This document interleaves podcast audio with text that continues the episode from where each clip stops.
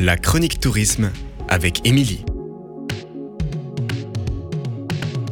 Et aujourd'hui, nous allons parler de la Forge Musée d'Étueffont.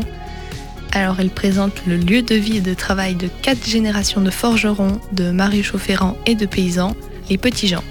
De 1843 à 1977, les techniques et les savoir-faire se sont transmis de génération en génération.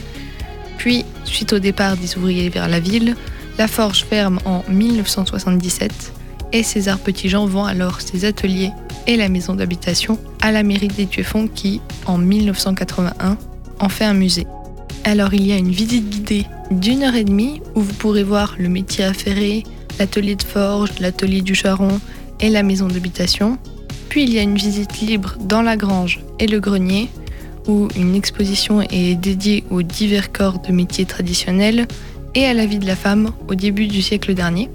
Il y a aussi des expositions temporaires qui sont à visiter dans la partie moderne des bâtiments.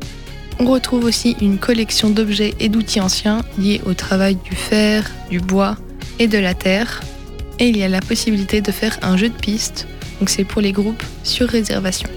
Le musée est animé par une association qui organise donc toute l'année des animations, des stages ou encore des démonstrations. Et pour tout renseignement, vous pouvez téléphoner au 03 84 54 60 41. Au niveau des horaires d'ouverture, la Forge Musée est ouverte du mercredi au dimanche de 14h à 18h. Mais attention, le dernier départ des visites est à 16h30. Au niveau des tarifs, pour un adulte, c'est 5 euros. Il y a un tarif réduit à 4 euros.